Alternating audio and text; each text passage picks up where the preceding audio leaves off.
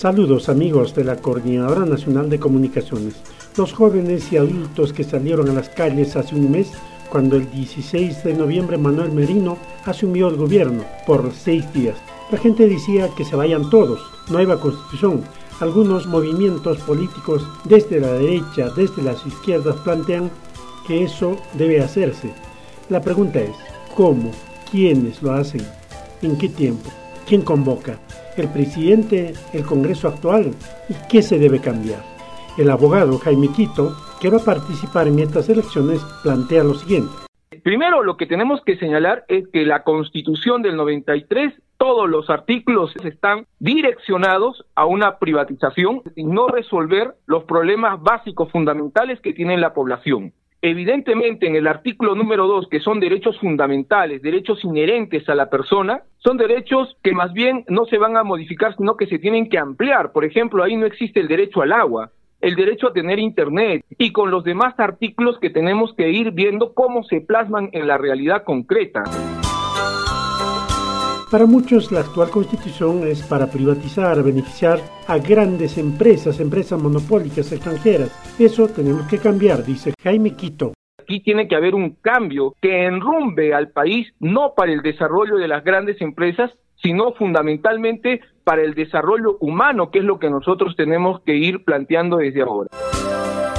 La gente dura por las experiencias con los políticos, una ciudadana dice, nosotros queremos que nos solucionen nuestras necesidades inmediatas. Eso de la Constitución es para los políticos. ¿Y qué necesitamos? resolver problemas inmediatos que atañen a toda la población. Cambio de Constitución, yo le pregunto al señor, ¿hay una gran cantidad de juristas que puedan resolver y cambiar toda una Constitución? Eso no es posible plantear cosas que solucionen nuestras necesidades inmediatas. ¿Cómo confiar de los políticos?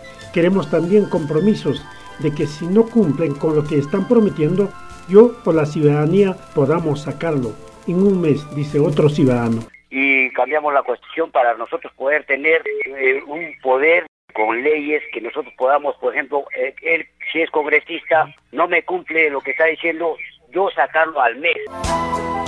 Jaime Quito propone que el 11 de abril se haga un referendo. En otra cartilla se coloque nueva constitución, sí o no. Luego se convoca a una asamblea constituyente con un plazo de un año para elaborar la Carta Magna. Pero lo que se está planteando es que el 11 de abril también se tenga una cartilla para que al pueblo se le consulte acerca de la nueva constitución e inmediatamente se convoca a una asamblea constituyente para que sea la que elabore la constitución. Y esta nueva asamblea constituyente debe ser la participación de partidos políticos y la sociedad civil. Otro ciudadano refuta, hacer nueva constitución demanda mucho gasto. Hoy estamos en emergencia. Claro que los políticos quieren frenar las inversiones de empresas. Lo que queremos son mejoras, dice. ¿Para qué cambiar la constitución? Eso demanda gasto. Que el 53% de los peruanos no quieren nueva constitución. Señor, escuche bien esos 53 puntos por ciento. No quiere constitución. Lo que quiere son mejoras. ¿Y cómo se va a enderezar nuestro país? No con el nuevo cambio en la constitución. Eso lo va a arreglar la población eligiendo a unas buenas autoridades dignas y que nos representen, no elegir a corruptos.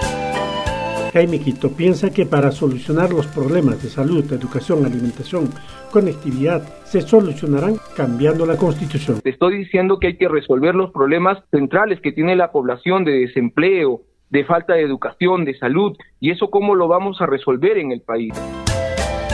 Este es un debate grande. Mucha gente pide cambio de constitución, otros no. Algunos piden soluciones inmediatas a los problemas de salud, alimentación, educación, conectividad empleo, resolver la informalidad. ¿Quién puede asegurar que con la nueva constitución esos problemas se van a solucionar?